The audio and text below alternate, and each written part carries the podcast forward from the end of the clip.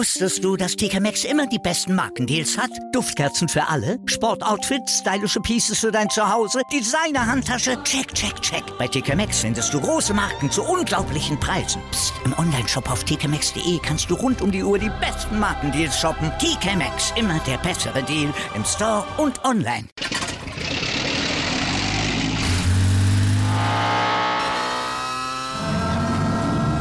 Von 0 auf 100.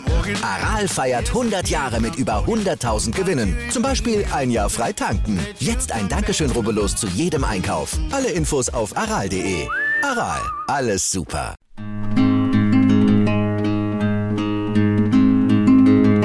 Diese Funktion, dass wir immer im Fernsehen kommen und Fußballtrainer sind, dass wir da darauf achten, bei allem Druck und bei allem, was äh, herrscht, dass wir versuchen, angemessen mit den Schiedsrichter umzugehen. Das ist sicherlich, äh, aber da müssen wir uns immer an die eigene Nase fassen. Und dann natürlich immer auch, dass die Schiedsrichter halt diese äh, enorme, also während dem Spiel da haben sie natürlich schon eine enorme Macht, dass sie natürlich dann auch da versuchen, angemessen und im besten Wissen und Gewissen damit umzugehen. Aber sicherlich sind es Entwicklungen, die aber nicht isoliert auf den Fußball gesehen werden können, sondern die, die man dann schon gesamtgesellschaftlich sehen muss.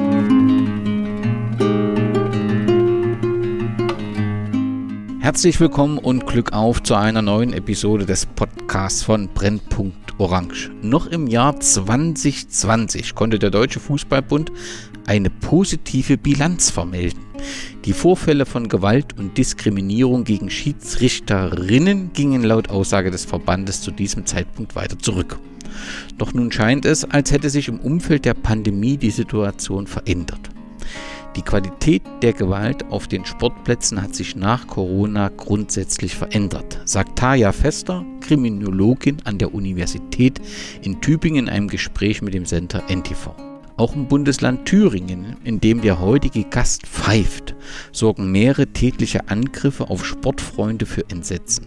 Mit einem offenen Brief reagierte Martin Falk im Namen des Schiedsrichterausschusses des Kreisfußballausschusses Westthüringen auf die aktuelle Situation und fordert darin Verein, Sportlerinnen, Zuschauerinnen und Eltern auf, respektvoll miteinander umzugehen. Über die aktuelle Situation der Unparteiischen auf den Plätzen des Amateurfußballs spreche ich heute mit Martin Falk.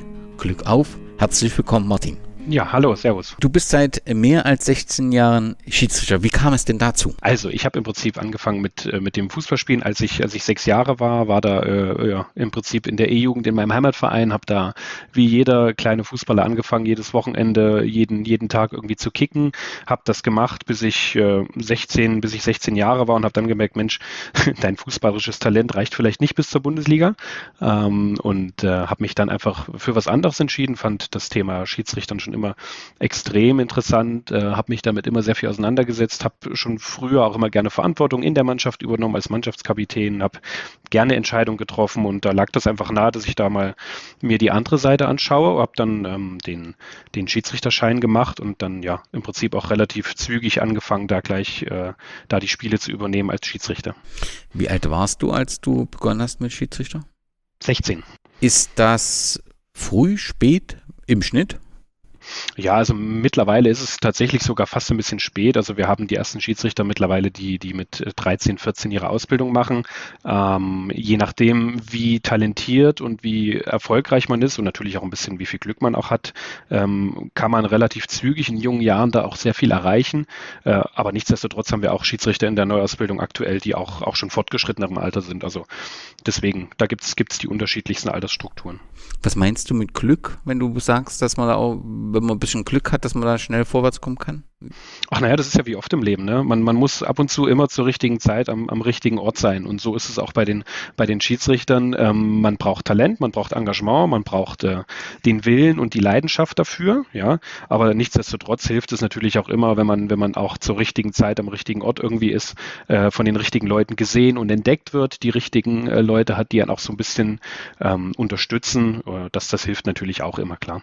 Für diejenigen Hörerinnen und Hörer, die Interesse am, am, an der Schiedsrichtertätigkeit haben, wie wird man denn Schiedsrichter? Ach, das ist im Prinzip ganz einfach. Also in, in jedem ähm, Kreisfußballausschuss in, in Deutschland äh, hat man die Möglichkeit, über seinen äh, eigenen Verein, über eine Kontaktperson äh, im Schiedsrichterwesen, sich für Neuausbildung anzumelden. Das ist, ähm, das wird turnusmäßig ein bis zweimal in der Saison angeboten.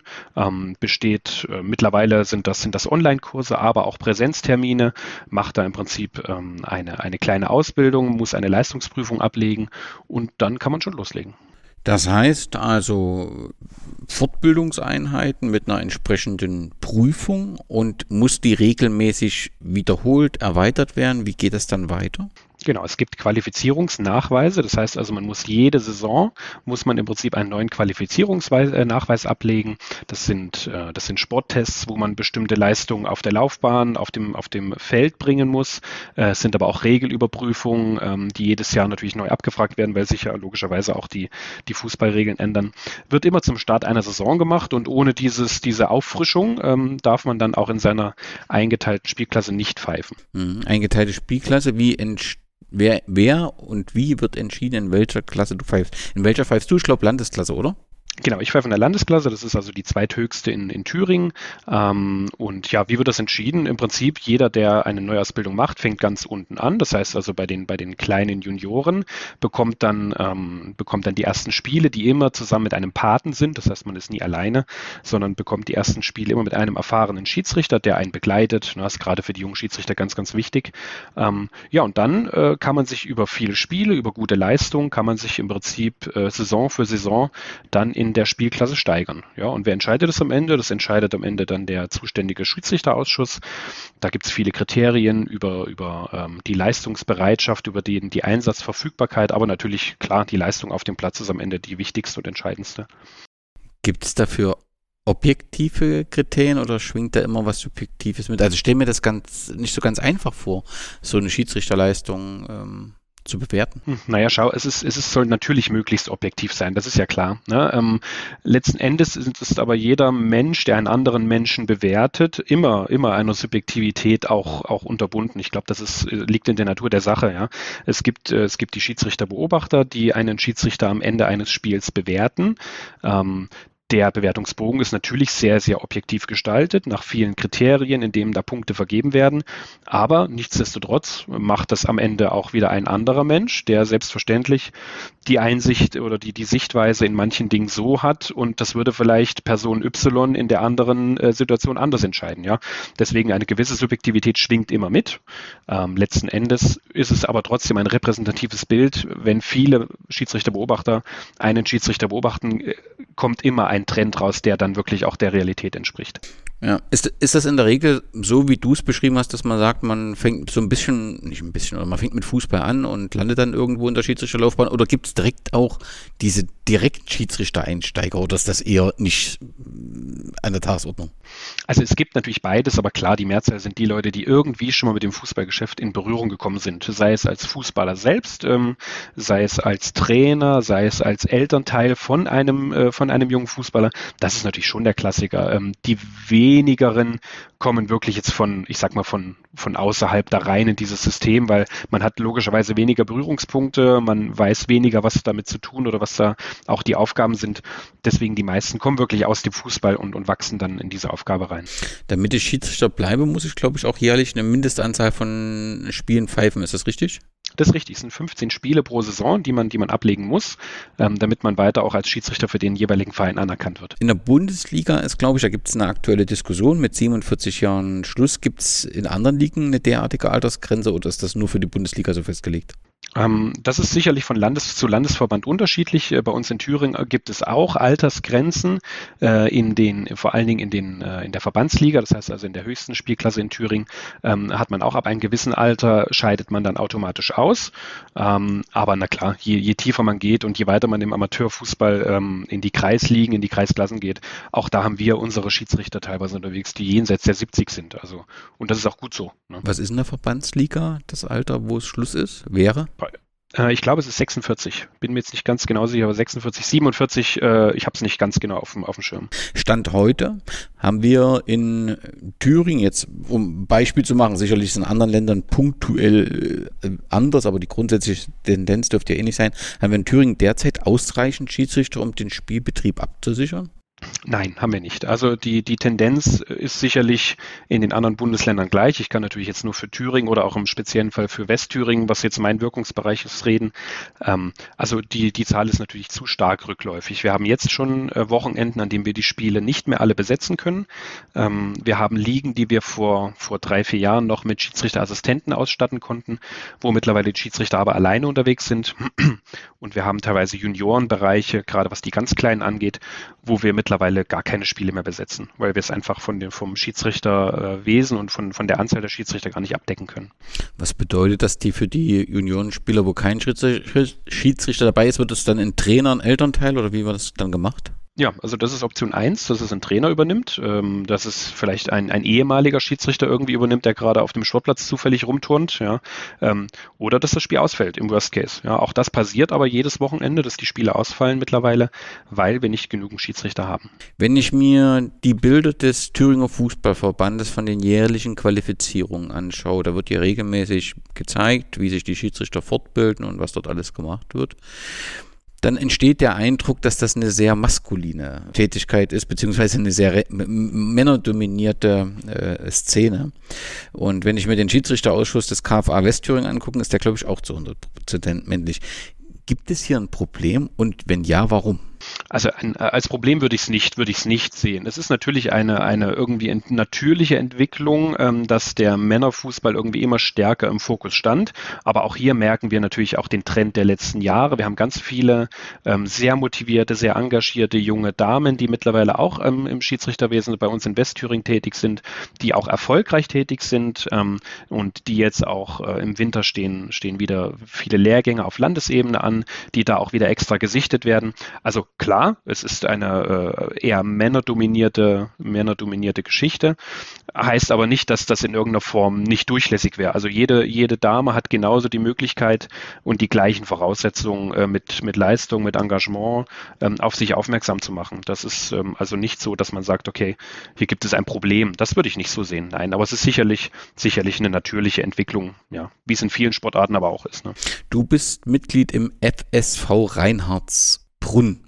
Vielleicht ganz, ganz kurz, was zeichnet diesen Verein aus? Ja, was heißt, was zeichnet diesen Verein aus? Ich bin, bin da Mitglied, weil ich aufgewachsen bin in, in, in Friedrichroda. Das ist also eine, äh, eine Kleinstadt im, im Thüringer Wald und ja, das ist einfach mein Verein. Ja, das heißt, äh, ich pfeife für diesen Verein, weil ich dort heimisch bin, weil ich dort aufgewachsen bin ähm, und weil es mir einfach wichtig ist, da auch diese Heimatverbundenheit auch, auch zu zeigen und mache das auch ganz gerne. Wie finden denn Verein und Schiedsrichterinnen zusammen? Es gibt Schiedsrichter wie du, die im Prinzip gefühlt ihr ganzes ganze Karriere als Schiedsrichter für den gleichen Verein pfeifen und dann gibt es auch Schiedsrichterinnen, die quasi fast jedes Jahr einen neuen Verein. Sind das dann regionale Gründe wie bei dir? Sind das finanzielle Gründe? Was bindet denn ein Schiedsrichter an ihren Verein? Bei dir ist es so, du hast dort offensichtlich mit Fußballspielen begonnen und dadurch ist die Bindung gleich entstanden. Ab ansonsten, äh, wer der jetzt nicht selbst Fußball gespielt hat, ein Verein, da gibt es ja keine feste Bindung zwischen Schiedsrichter und Verein. Das stimmt. Also es ist erstmal so, dass jeder Schiedsrichter einen Verein braucht. Äh, ohne dem kann er kein Schiedsrichter werden. Ähm, ja, und was bindet einen Schiedsrichter? Du hast es eben schon selber richtig gesagt. Bei mir ist es sicherlich das Thema einfach der Verbundenheit äh, aufgrund der, der langjährigen Mitgliedschaft, aufgrund der äh, ich, dass ich im gleichen Ort wohne. Aber es gibt natürlich auch Schiedsrichter, die äh, erstens umziehen und sich einen neuen Verein suchen müssen. Ja, äh, aber dann gibt es natürlich auch äh, Schiedsrichter oder es gibt umgedreht, wir, wir zäumen es anders auf. Es gibt Vereine, die natürlich mittlerweile auch um Schiedsrichter werben mit finanziellen Anreizen, ähm, weil die Vereine natürlich ein gewisses Schiedsrichter soll erfüllen müssen, ohne dem sie, wenn sie es nicht erfüllen, eine, eine Strafe zahlen müssen. Ähm, und da gibt es natürlich mittlerweile Vereine, die sagen, hey, ich zahle dir Summe X, äh, wenn du für mich pfeifst, ähm, du kriegst dafür noch das, das und das und dafür erfüllst du mir mein Schiedsrichter soll und ich spare mir die Strafe. Das gibt es, äh, das gibt es natürlich auch. Wie entsteht diese Anzahl der Schiedsrichter, die ein Verein braucht? Wie wird die berechnet? Nach Liga oder nach Mannschaften?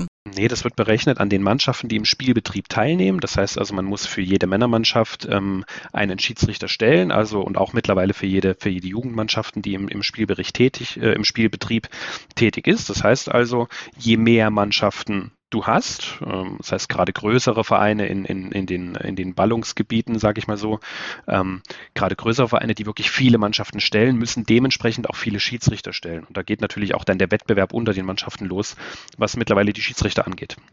Hältst du das für eine, eine gute Lösung? Eine Alternative wäre ja, was immer mal so in diskutieren. Meist kommt das aus der Richtung der Vereine, die eventuell ein Schiedsrichterproblem haben.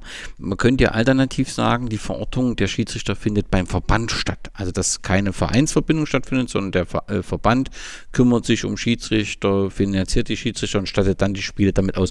Warum ist das aktuelle Modell bei den Vereinen, die zu, äh, zu binden, die Schiedsrichterinnen, die bessere Lösung? Ja, weil, weil so sichergestellt wird, dass man jemanden hat, der äh, im Prinzip sich darum kümmert, dass auch Schiedsrichter wieder kommen. Ne? Also, weil am Ende sind wir dafür da, um von den Vereinen die Spiele abzusichern. Ja, wir machen das ja für die Vereine. Wir machen das ja nicht ähm, für uns selbst, natürlich ein Stück weit, weil es unser Hobby ist. Aber am Ende des Tages sichern wir Schiedsrichter den Spielbetrieb der einzelnen Vereine ab, dass die ihre Mannschaft im Spielbetrieb äh, in den Spielbetrieb schicken können. Wenn das jetzt bei einem übergeordneten Verband angesiedelt wäre, wäre die Schiedsrichteranzahl sicherlich viel niedriger. Ja, weil dann natürlich die Vereine ähm, ein Stück weit aus ihrer Pflicht genommen werden, sich um, um, eigenen, äh, um die eigene Absicherung des Spielbetriebs zu kümmern. Ne? Weil es gibt natürlich Schiedsrichter, wie ich und wie, wie die Großzahl, die das machen, weil es das Hobby ist und äh, weil sie es gut und gerne machen, aber es gibt natürlich auch Schiedsrichter, ähm, die es machen mit den 15 Spielen pro Jahr, damit der Verein eben keine Probleme kriegt. Äh, und deswegen würde man das dort ausgliedern, glaube ich, hätten wir noch weniger Schiedsrichter als ohnehin schon. Wenn ich alles richtig gefunden habe, bist du Anfang 30, du bist Vater und du bist in der Tourismusbranche in einer verantwortungsvollen Tätigkeit. Wie bekomm, das ist alles richtig. Wie, wie bekommst du das und diese Begeisterung für die Schiedsrichtertätigkeit, dieses Hobby, wie bekommst du das unter einen Hut? Denn die Anzahl der Spiele und wenn du eben an die Landesklasse gebunden bist, da ist ja schon ein bisschen Zeit zu investieren. Ja, das ist so. Also man für, für ein Landesklasse-Spiel und Landesklasse heißt eben ganz Thüringen in meinem Fall. Das heißt, das kann, das Spiel kann im, im glücklichsten Fall zehn Minuten von mir entfernt sein. Das kann aber auch zwei Stunden Autofahrt äh, an der sächsischen oder niedersächsischen Grenze sein. Das geht auch. Ähm, dementsprechend Zeit muss man natürlich schon investieren. Das ist ganz klar. Ja, wie kriege ich das unter einen Hut? Es bedarf natürlich einer Selbstdisziplin. Es bedarf einer Organisation. Ähm, logischerweise steht, steht meine Tochter immer an erster Stelle. Ähm, aber letzten Endes bin ich ja auch nur dieser derjenige Mensch, weil ich eben auch mein Hobby so gerne mache, weil ich meiner, weil ich meiner Arbeit auch gerne nachgehe. Und wenn man sich gut organisieren kann und wenn man weder das eine noch das andere übertreibt, ähm, dann, dann ist, das, ist das schon alles machbar. Nun gilt es ja neben den problematischen Dingen, auf die wir gleich zu sprechen kommen müssen, auch so ein wenig Begeisterung für diese Tätigkeit als Schiedsrichterin oder Schiedsrichter zu erzeugen. Gibt es denn einen finanziellen Mehrwert bei der Ausübung dieser Tätigkeit? Ja, es gibt natürlich einen, einen finanziellen Mehrwert. Das heißt, es, ähm, jeder Einsatz wird, wird vergütet ähm, als Schiedsrichter, egal ob man ein E-Jugendspiel von, von äh, eben 16 kleinen acht- oder siebenjährigen Jungs pfeift oder ob man in der höchsten Liga in Thüringen unterwegs ist. Das ist vollkommen egal. Jeder Einsatz wird vergütet mit unterschiedlichen, mit unterschiedlichen Honoraren. Letzten Endes ist das Schiedsrichtersein aber trotzdem ein, ein Ehrenamt. Ja, also äh, was man bekommt, ist nicht mehr als eine Aufwandsentschädigung für für die Zeit, die man investiert. Also reich werden, ich sage mal im Amateurbereich, wird man sicherlich nicht davon. Ja, das heißt, es braucht immer, es braucht immer einfach auch die, die, die Lust und die Laune dahinter. Das jetzt rein wegen des Geldes zu tun, das ist sicherlich nichts in der Sache, weil auch da würde dann auch die Qualität einer Spielleitung sicherlich drunter leiden. Du hast gerade gesagt, es könnte auch sein, dass du nur zehn Minuten von deinem Wohnort eingesetzt wird. Gibt es dort irgendwie äh, äh, Grenzen, wo man eingesetzt wird oder nicht eingesetzt wird? Hat das was mit dem Verein, aus dem man kommt, zu tun? Also kann jetzt ein Schiedsrichter, was weiß ich, der, ich sage jetzt mal, das heißt, Jena angesiedelt ist, kann ja ein Spiel von Rot-Weiß Erfurt pfeifen oder würde man darauf achten, dass das so nicht funktioniert? Also es gibt natürlich ein paar, paar regionale Restriktionen, sag ich mal. Das heißt also, wenn jetzt äh, ja, in meinem, in dem Landesklassenbereich, wenn da eben Mannschaften aufeinandertreffen, äh, zu dem regionalen Verbund ich gehöre und gegen einen regionalen Verbund äh, aus, ja, sagen wir mal, aus einem, aus einem benachbarten Kreis, werde ich als Schiedsrichter im Normalfall dort nicht eingesetzt. Ja. Ähm, das heißt, es wird da schon darauf geachtet, dass man da wirklich äh, auch auf dem Papier die, die Unparteilichkeit oder Unparteilichkeit, dass man das äh, wahr Grad. Aber es gibt da auch Ausnahmen, keine Frage. Weil eben das Schiedsrichter soll oder weil wir eben so wenige Schiedsrichter haben, kann es eben auch passieren, dass du als Schiedsrichter äh, auch bei Spielen eingesetzt wirst, wo du auf dem Papier normalerweise sonst nicht berücksichtigt werden würdest. Ja? Und auf, um auf dein Beispiel vielleicht zurückzukommen, kann ein Karl Jena Schiedsrichter bei Rot-Weiß Erfurt pfeifen? Ja, kann er. Ja, äh, die Frage ist aber auch da natürlich, weil wir Schiedsrichter ja auch immer ein Teil der Öffentlichkeit sind und auch, auch im medialen Interesse stehen, ob das schlau wäre, wenn man das so macht. Das ist die andere Frage. Aber vom Prinzip wäre das schon möglich. Ja. Wenn du jetzt so die Erfahrung, die du gemacht hast, wie gesagt, sofort kommen wir zu den negativen. Ich will aber trotzdem nochmal, es wird sicherlich ja, auch von den Vereinen viele sich um die Schiedsrichter bemühen. Ihr kommt an die Sportplätze, wer dort empfangen. Gibt es da so positive Beispiele, die du in der Vergangenheit erlebt hast, um die auch mit darzustellen? Ach, vielleicht sollte man das allgemein sagen. Ähm, die, die negativen Dinge, das ist natürlich wie immer in, in unserer Gesellschaft, aber auch die negativen Dinge fallen immer mehr auf als die positiven, obwohl die negativen Dinge meistens in der Minderheit sind. Ja, und so ist es ja bei uns auch. Äh, das heißt also, in, in 90 Prozent der Fällen gibt es sehr vorbildliche Vereine, gibt es sehr vorbildliche Spieler. Ähm, kommen wir zu Sportplätzen, wo wir auch herzlich willkommen werden, wo äh, für uns Schiedsrichter viel getan wird. Ja, ähm, aber es gibt eben auch die Negativbeispiele. Und das sind aber natürlich dann die, äh, die dann immer auffallen, ja, und wo, wo man drüber berichtet. Aber das ist ja wie, wie oft im Leben, ja, wo berichtet man über die positiven Dinge recht wenig, äh, über die negativen Dinge berichtet man eben dann doch mehr. Du bist nicht nur Schiedsrichter, sondern du bist auch ehrenamtlich im Schiedsrichterausschuss des KFA, Kreisfußball. Bandes, wollte ich gerade sagen, KFA. Kreisfußballausschuss, Ausschuss, genau. Westthüringen aktiv. Ähm, was, was, was sind die Aufgaben dieses Ausschusses und deine im Speziellen? Also der, der Kreisschiedsrichterausschuss ist natürlich verantwortlich ähm, für die Schiedsrichter im Kreis. Man kann das ganz vereinfacht äh, mit, mit einer Regierung im Land vergleichen. Ja, also es hat, es gibt da einen Obmann, der als Chef die Geschicke der Schiedsrichter im Prinzip leitet. Darunter gibt es mehrere, mehrere äh, Ausschussmitglieder, die sich eben für verschiedene Bereiche einfach verantwortlich fühlen. Ja, da gibt es hier einen, der, der das Thema äh, Jugendförderung äh, bei sich hat. Da gibt es einen Lehrwart, der die ganze, der im Prinzip der Regelhüter ist. Es gibt jemanden, der für die Schiedsrichterbeobachter zuständig ist. Und meine Aufgabe ist es, ähm, das ganze Thema Öffentlichkeitsarbeit zu, zu bearbeiten, was äh, unseren Social Media Auftritt, was Homepage Auftritte, was Zeitungsartikel etc. angeht. Ähm, was aber auch äh, noch meine Aufgabe ist, ist das Thema Schiedsrichteransetzung im Jugendbereich. Das heißt, ich schaue eben jede Woche, dass die ganzen Jugendspiele mit Schiedsrichtern besetzt werden und merke es eben dann auch selbst in meiner täglichen Arbeit, dass da ja einfach zu wenig Schiedsrichter da sind. Letzte Frage zu dir und dem Schiedsrichterwesen. Hast du eigentlich als, als Fußballfan auch einen Lieblingsverein oder schaust du als Schiedsrichter Fußball immer ein wenig aus einer anderen Perspektive?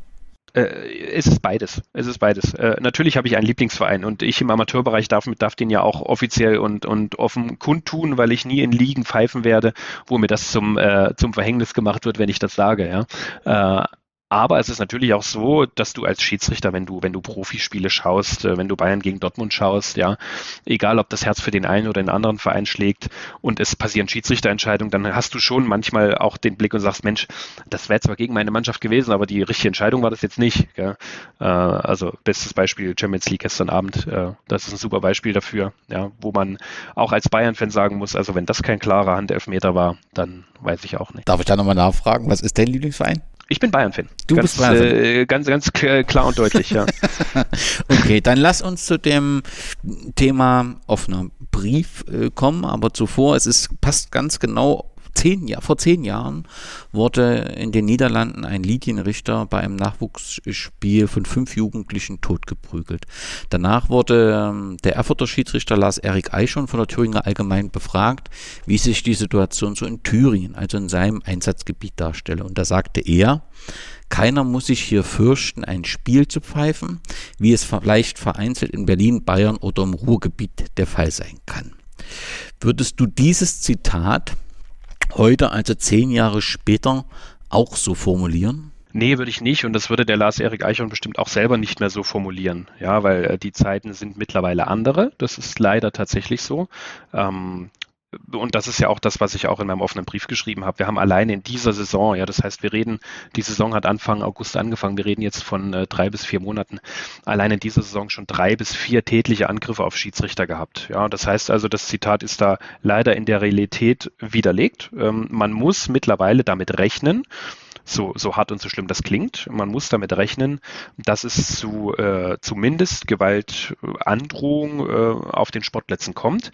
Wie gesagt, in 90 Prozent der Fällen wird es nicht passieren und es gibt sehr, sehr vorbildliche Vereine und Spieler, aber das Risiko ist auf jeden Fall da. Das Werner Bergmann Stadion in Hildburghausen trägt den Namen eines FIFA-Fußballschiedsrichters aus der Stadt.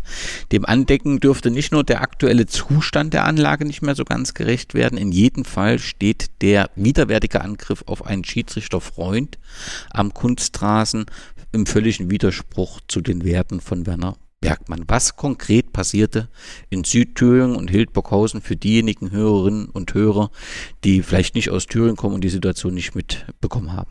Ja, also die Frage zu beantworten fällt mir schwer, weil ich selbst nicht dabei war. Ähm, das heißt, ich, ich kann auch nur das berichten, was aus den Medien geschrieben wurde, was in Schiedsrichterkreisen intern äh, erzählt wurde. Ähm, das heißt, eine genaue Tat, einen genauen Tathergang möchte ich, möchte ich jetzt nicht beschreiben, weil ich, wie gesagt, ich war selbst nicht dabei. Was ich beschreiben kann, ich habe selbst schon in Hildburghausen gepfiffen, ähm, ist gar nicht so lange her, war, war erst im Frühjahr dieses Jahr, kenne also die Anlage, kenne die Wege sehr gut und äh, es handelt sich da um einen Kunstrasenplatz, wo eben ein, ein Spiel stattfand und die Schiedsrichter wohl, so mein Kenntnisstand auf dem Weg, äh, beziehungsweise ein Schiedsrichter auf dem Weg vom, vom Kunstrasen zum Sportlerheim, da, da läuft man eben äh, gute 100 Meter, äh, tätlich angegriffen wurde. Ja, das, das ist dort passiert. Es, das kann eben, es konnte dort passieren, weil dort viele Zuschauer auf einem sehr, sehr engen Platz zusammenkommen, weil das eben ja typisch Kunstrasen wie eine Art Käfig angelegt ist.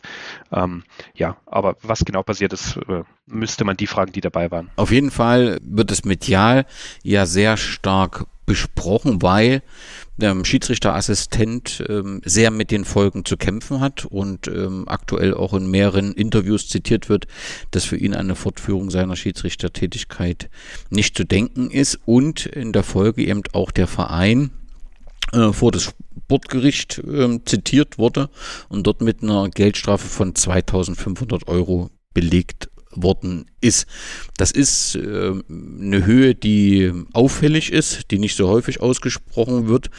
Aber ich glaube, selbst mit dieser Höhe kann all diese Unsicherheit und die, die Nachdenklichkeit in, bei allen Schiedsrichtern nicht behoben werden. Also ich glaube schon, dass diese Situation, ja, Schock trifft es vielleicht nicht, aber schon sehr erschüttert hat die Schiedsrichter in Thüringen.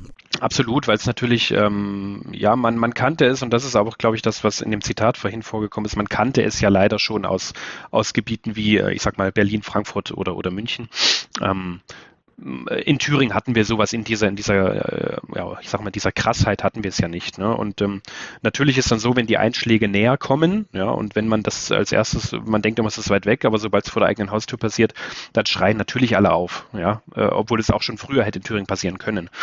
Und ähm, ja, ob die Summe jetzt äh, zu Recht zu hoch oder noch zu niedrig ist. Also was lässt sich ein Menschenleben oder was lässt sich eine Psyche eines Menschen, der, der danach vielleicht auch ähm, Angst hat, der, der verletzt ist, sowohl körperlich als auch seelisch, was lässt sich das mit Geld aufwerten? Ja, also deswegen eine, eine, ein Urteil über die Geldsumme zu fällen, finde ich, finde ich schwierig. Ja, es gibt aber weitere Vorkommnisse, auch in deinem Zuständigkeits, die letztendlich dann auch nochmal äh, dich bewegten zum Verfassen des offenen Briefes. Es sind drei Vorkommnisse in Westthüringen. Also wir hatten, äh, wir hatten drei Vorkommnisse, die vom, vom Sportgericht behandelt wurden. Ähm, hier hier äh, handelt es sich, ohne jetzt jeden einzelnen wirklich detailliert darzustellen, äh, hier handelt es sich einfach um Gewaltandrohungen auf, auf Schiedsrichter, ähm, gerade aus, aus dem Zuschauer- und Trainerbereich, die wirklich zutiefst persönlich diffamierend waren, wo man, wo man auch wirklich Angst haben musste, dass aus den Wortmeldungen oder aus den, aus den, ja, aus den Beleidigungen tatsächlich auch Taten werden. Es handelte sich aber auch tatsächlich um einen tätlichen Angriff auf einen Jungen jungen Schiedsrichter, der bei einem Jugendspiel, ja, bei einem Jugendspiel, doch das muss man sich auf der Zunge zergehen lassen, von einem Trainer tätlich angegriffen wurde, nachdem er, ähm, nachdem er einen Spieler des Platzes verwiesen hat.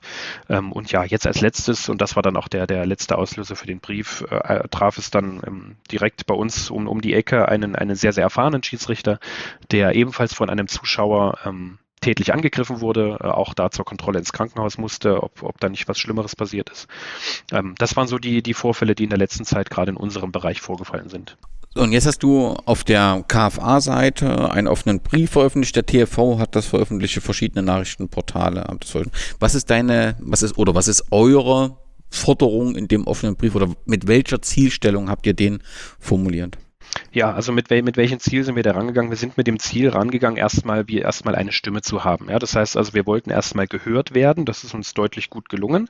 Ähm, und wir sind äh, Forderungen. Was, was heißt Forderung? Also das habe ich ja auch in dem Brief geschrieben. Wir fordern jetzt nicht ähm, irgendwelche, irgendwelche Sofortmaßnahmen. Ja, also wir fordern weder, dass jetzt, wir fordern keine Schiedsrichter zum Streik auf. Wir fordern nicht, dass auf einmal äh, der Schiedsrichter doppelt so viel Geld bekommen müsste für seine Tätigkeit, weil all das wird Probleme nicht lösen, sondern was das Einzige, was Probleme lösen wird, ähm, ist einfach das Thema man muss miteinander wieder auf eine Basis zurückkommen, die ja das, die ja das Fußballspielen, die den Sport generell äh, ausmacht. Das heißt Fair Play, das heißt Respekt, das heißt Wertschätzung.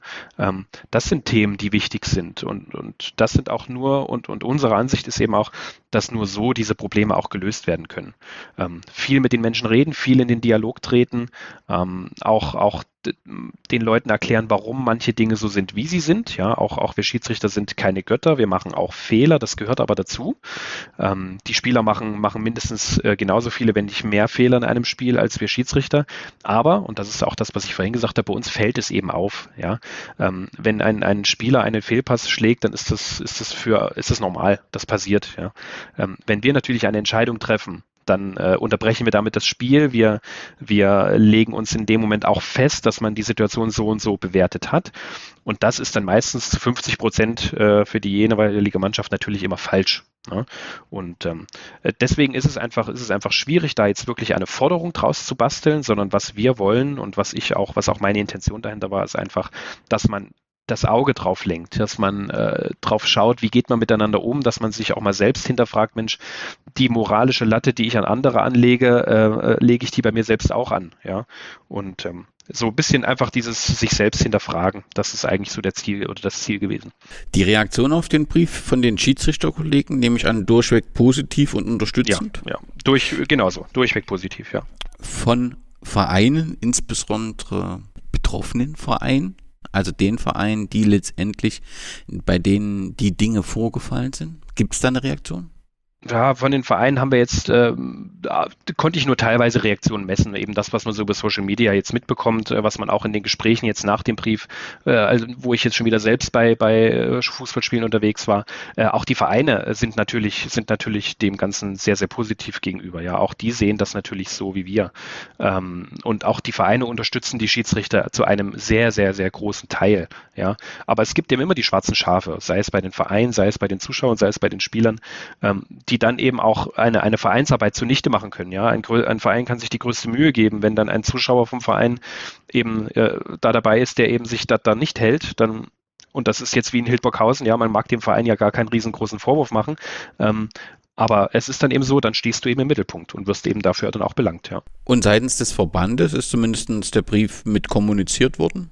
Genau, der Brief ist kommuniziert worden. Auch da habe ich äh, mit, mit dem Verbandsschiedsrichterobmann sprechen können, ähm, auch, auch mit, mit äh, Ausschussmitgliedern aus dem Verbandsschiedsrichterausschuss, die das ebenfalls sehr, sehr positiv aufgenommen haben ähm, und auch jetzt in Folge nicht nur des Briefes, sondern natürlich auch der Entwicklung äh, der, der, letzten Wochen und Monate und Jahre ähm, eben auch äh, da jetzt äh, weiterführende Dinge machen wollen. Ja, sei es, sei es Projektgruppen, sei es Projektarbeiten zum Thema Gewaltprävention, Diskriminierung, Beleidigung. Ähm, also da wird sicherlich jetzt noch das eine oder andere geschehen gehen, was jetzt aber nicht nur allein äh, durch meinen Brief kommt. Das hat, es hat einfach aber natürlich äh, offene Türen aufgeschlagen, sagen wir mal so.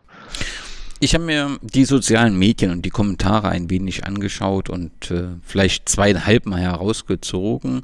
Da sagt ein Nutzer, ähm, ich wünsche mir, dass noch mehr Initiative von ganz oben erfolgt und nicht nur einzelne Fußballkreise zu einem respektvolleren Umgang aufrufen. Er lobt euch oder dich dann auch sehr für den Brief. Ist dieser Gedanke der Initiative von ganz oben aber nicht bereits umgesetzt, also an Appellen, an Plakaten, an Videos? Da fehlt es doch eigentlich nicht. Was fehlt ist jetzt der Respekt am, am, am Platz, also das, das, das Mitwirken der anderen, wenn dort jemand austickt, den auch äh, zurückzuhalten. Daran fehlt es doch, also an der konkreten Umsetzung, oder? Genau, genau, würde, würde ich dir, würde ich dir zustimmen. Also es, es gibt sicherlich auch vom, vom Seiten des DFB, von Seiten der Regionalverbände, gibt es natürlich schon diverse Aktionen, es gibt viele Schulungen, es gibt viele, ähm, äh, viele, viele Dinge, die da, die da gemacht werden, ähm, damit man eben solchen Themen vorbeugt. Aber letzten Endes, wir arbeiten hier mit Menschen. Ja, und der Mensch äh, tickt nun mal so, wie er tickt. Und das heißt, ähm, du kannst die, die schönsten Aktionen planen, du kannst die schönsten Aktionen durchführen, wenn derjenige, der zu solchen Aktionen nicht bereit ist, sie aufzunehmen, wenn, wenn der sich da einfach gegen wehrt, dann, dann hast du, hast du keine Chance, ja. Und es braucht einfach die große Masse, äh, die, die große Masse, die uns gegenüber positiv gestimmt ist, die, ähm, auch wenn mal Fehler passieren, trotzdem nicht persönlich beleidigend, sondern immer noch sachlich äh, kritisierend sind, die braucht es. Und die müssen auf die äh, kleine, aber laute Menge äh, einwirken. Und das ist, das ist eigentlich, äh, nur so kann es funktionieren, denke ich. Ja, also natürlich bilde ich jetzt nicht die Menge der Rückmeldungen ab. Also sie sind überwiegend positiv, hast du ja wirklich beschrieben. Deswegen sucht man ein bisschen, wo kann man mal was anderes finden. Und hier ist ein Kommentar, der heißt wieder sinnloser Appell. Und die Verbände haben doch schon lange vor den Vereinen kapituliert. Hier hieß es mal, dass für jedes das gemeldete Team mindestens ein Schiri vom Verein gemeldet werden muss.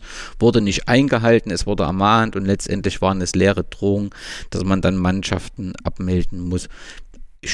Äh, auch wenn das jetzt nicht konkret was mit dem Anliegen zu tun haben, aber das ist doch nicht ganz richtig so. Also wenn ich nicht genug Schiedsrichter habe, gibt es auch eine entsprechende Strafe, oder?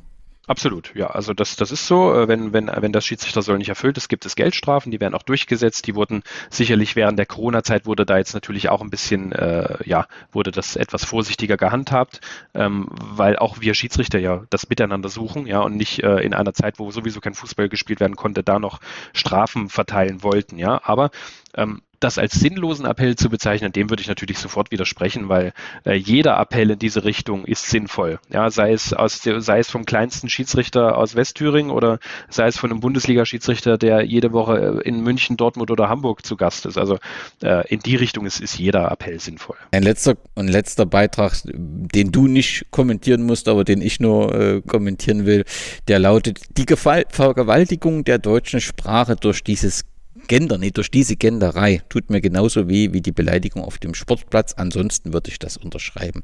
Also wer einen körperlichen Angriff oder eine Beleidigung auf dem Sportplatz mit dem Gendern vergleicht oder gleichsetzt, zeigt vielleicht eigentlich auch, wo das Problem liegt und benötigt daher keinen wirklichen Kommentar nach dem Brief. Wie geht's denn jetzt weiter? Also du hast, ihr habt jetzt den Brief veröffentlicht, der ist präsent. Wir diskutieren über die ja furchtbaren Dinge, die da passiert sind. Aber was erwartest du jetzt konkret von den Vereinen und von, von den Verbänden? Eine Diskussion, ein Appell, eine, eine Schulung, also was, was konkret also damit dieser offene Brief nicht irgendwie in einem Jahr, naja, da gab es mal einen offenen Brief. Also was wünschst du dir, was jetzt konkret passiert? Hm. Also man muss natürlich realistisch sein. Das heißt also, äh, es wird nicht von heute auf morgen wird sich, werden sich die Dinge nicht um 180 Grad wenden. So realistisch muss man natürlich schon auch sein.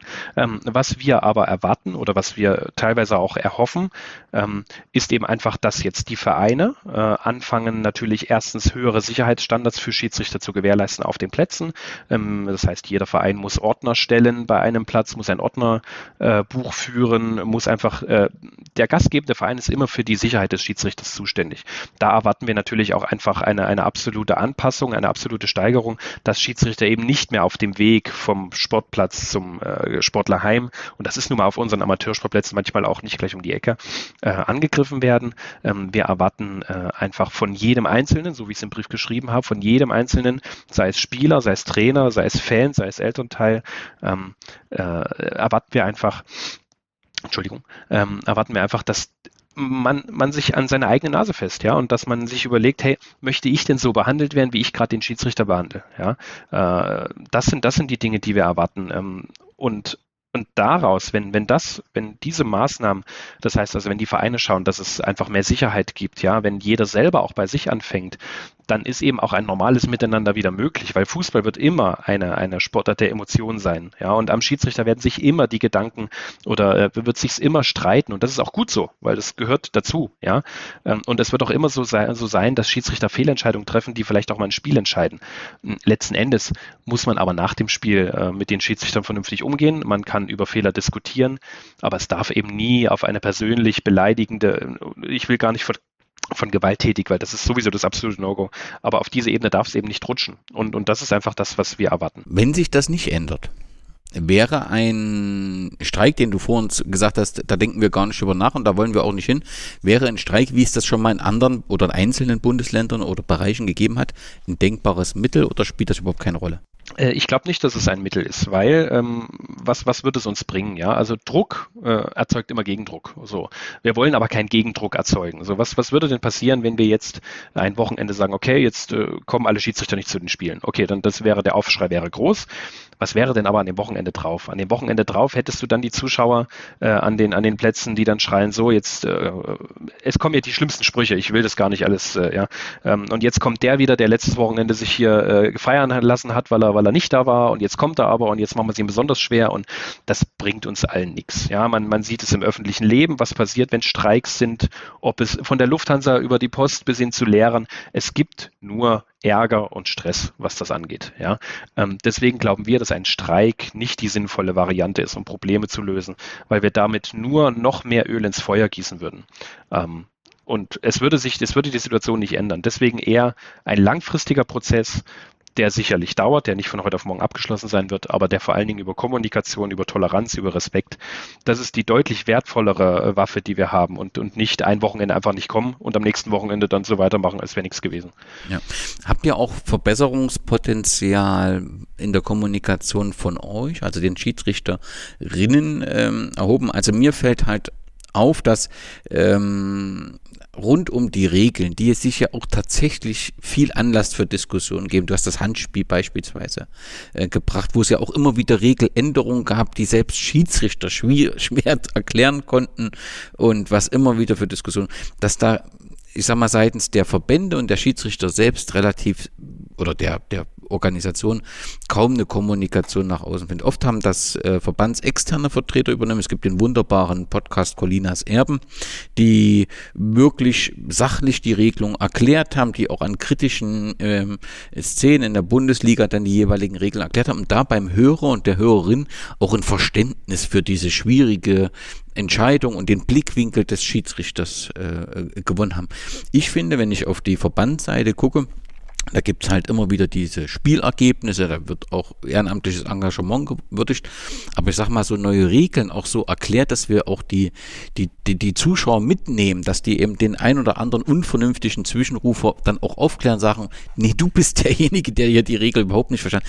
Das finde ich immer so ein bisschen schade, das kommt immer ein bisschen kurz. Hätten wir dort nicht auch Verbesserungspotenzial? Das hat natürlich nichts, also es kann keine Antwort auf die Gewalt sein, aber die, äh, in der Kommunikation, glaube ich, habe ich manchmal das Gefühl, dass seitens der Schiedsrichter noch ein wenig Optimierungspotenzial ist.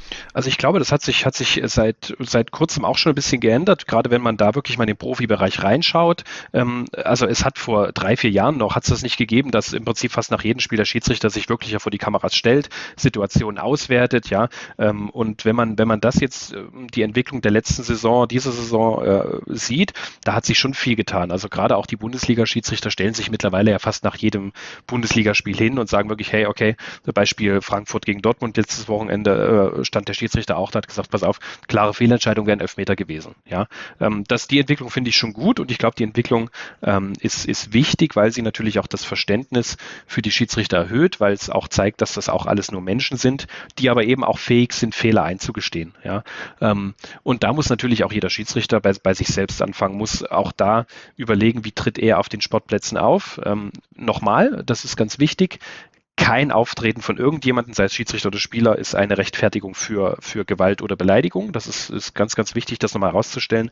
Äh, nichtsdestotrotz sind aber auch wir Schiedsrichter immer dazu aufgerufen, ähm, selbstkritisch an Dinge heranzugehen, nach einem Spiel auch mit Trainern ordentlich zu sprechen, mit Spielern ordentlich zu reden, ähm, Entscheidungen zu erklären, warum habe ich sie so und so getroffen.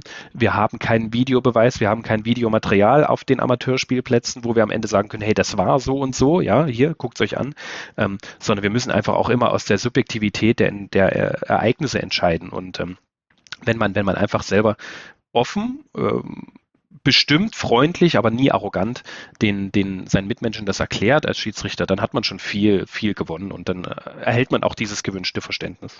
Letzte Frage zu dem Thema Schiedsrichter. Kürzlich in der Verbandsliga äh, hatten alle drei Schiedsrichter so ein Headset. Ist das jetzt äh, üblich in der äh, Verbandsliga? Ja, was heißt üblich? Es ist also normalerweise auf, auf äh, dem Bereich bis zur Verbandsliga pfeift man eigentlich ohne, ohne Headset. Äh, viele Schiedsrichter nutzen das tatsächlich wirklich im überregionalen Bereich, ab Oberliga, Regionalliga, ähm, wo das Headset einfach ein, eine super Unterstützung ist ähm, für den Schiedsrichter. Man kann im Spiel viel sich äh, austauschen über die eine oder andere Szene, wo man eben sonst äh, einfach allein gelassen wird, ja, als Schiedsrichter und so kannst du dich austauschen. Im normalen Amateurbereich ist es aber eher, eher ungewöhnlich. Und das finanzieren dann die Schiedsrichter etwa selbst? Äh, in unserem Amateurbereich muss man sich sowas selbst finanzieren, ja. Gut, jetzt wollen wir aber diesen Podcast rund um die Schiedsrichterei irgendwie positiv äh, zu Ende bringen. Vielleicht äh, kannst du noch mal für diejenigen Hörerinnen und Hörer, die sagen, ich will das jetzt, noch mal sagen, warum das Schießen das schönste Hobby ist, was du dir vorstellen kannst, warum es sich lohnt, Schiedsrichterin bzw. Schiedsrichter ähm, zu werden und zu wem ich jetzt gehen muss, wenn ich es werden will. Ja, also es gibt, es gibt natürlich äh, ganz, ganz viele Punkte. Als erstes äh, ist es natürlich so, es ist, äh, Fußball ist die schönste Nebensache der Welt, da sind wir uns ja alle einig. Äh, das heißt also, man ist ein Teil des Sports, äh, man, man hat Verantwortung, es ist eine unheimliche soziale Schule, die, die Schiedsrichterei. Das heißt, man nimmt für sein ganzes Leben Dinge mit, man lernt früh Verantwortung zu tragen, man lernt Entscheidungen zu treffen, diese auch ähm, zu verantworten im Nachhinein. Ähm, das heißt also sowohl privat als auch, äh, auch für, die, für den beruflichen Weg ist ist das natürlich eine, eine unheimliche Bereicherung. Ähm, man ist an der frischen Luft, man treibt Sport.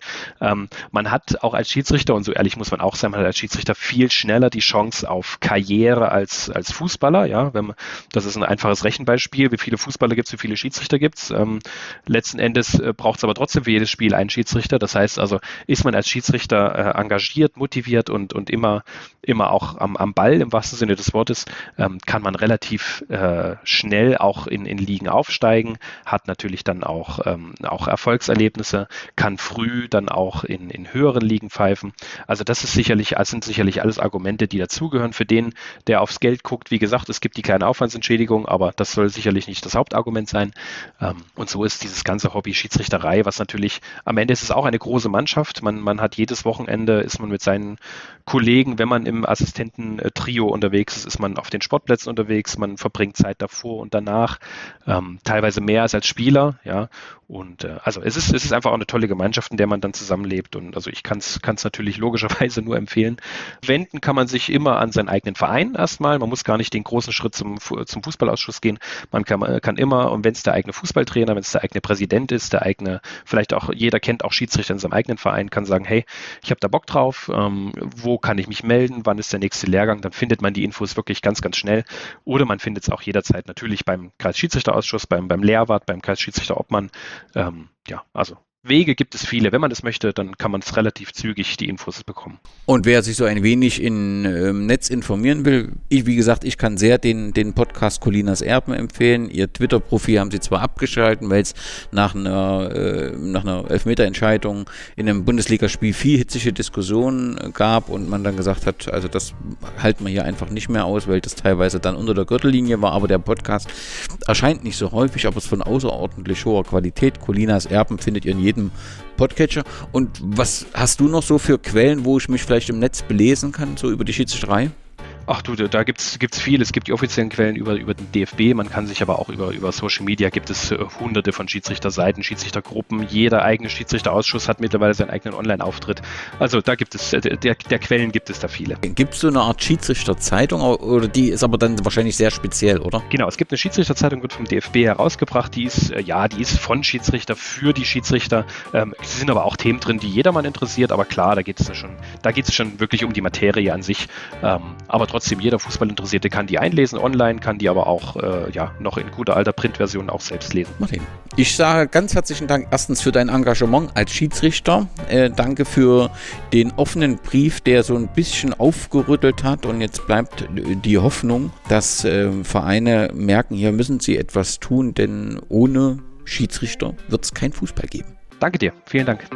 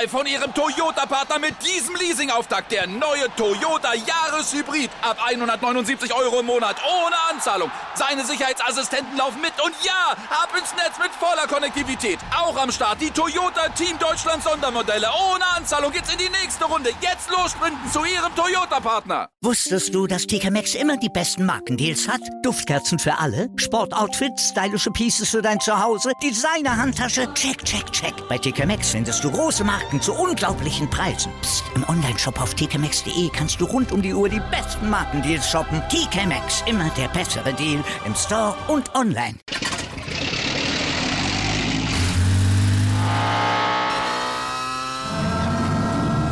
Von 0 auf 100. Aral feiert 100 Jahre mit über 100.000 Gewinnen. Zum Beispiel ein Jahr frei tanken. Jetzt ein Dankeschön, rubbellos zu jedem Einkauf. Alle Infos auf aral.de. Aral, alles super.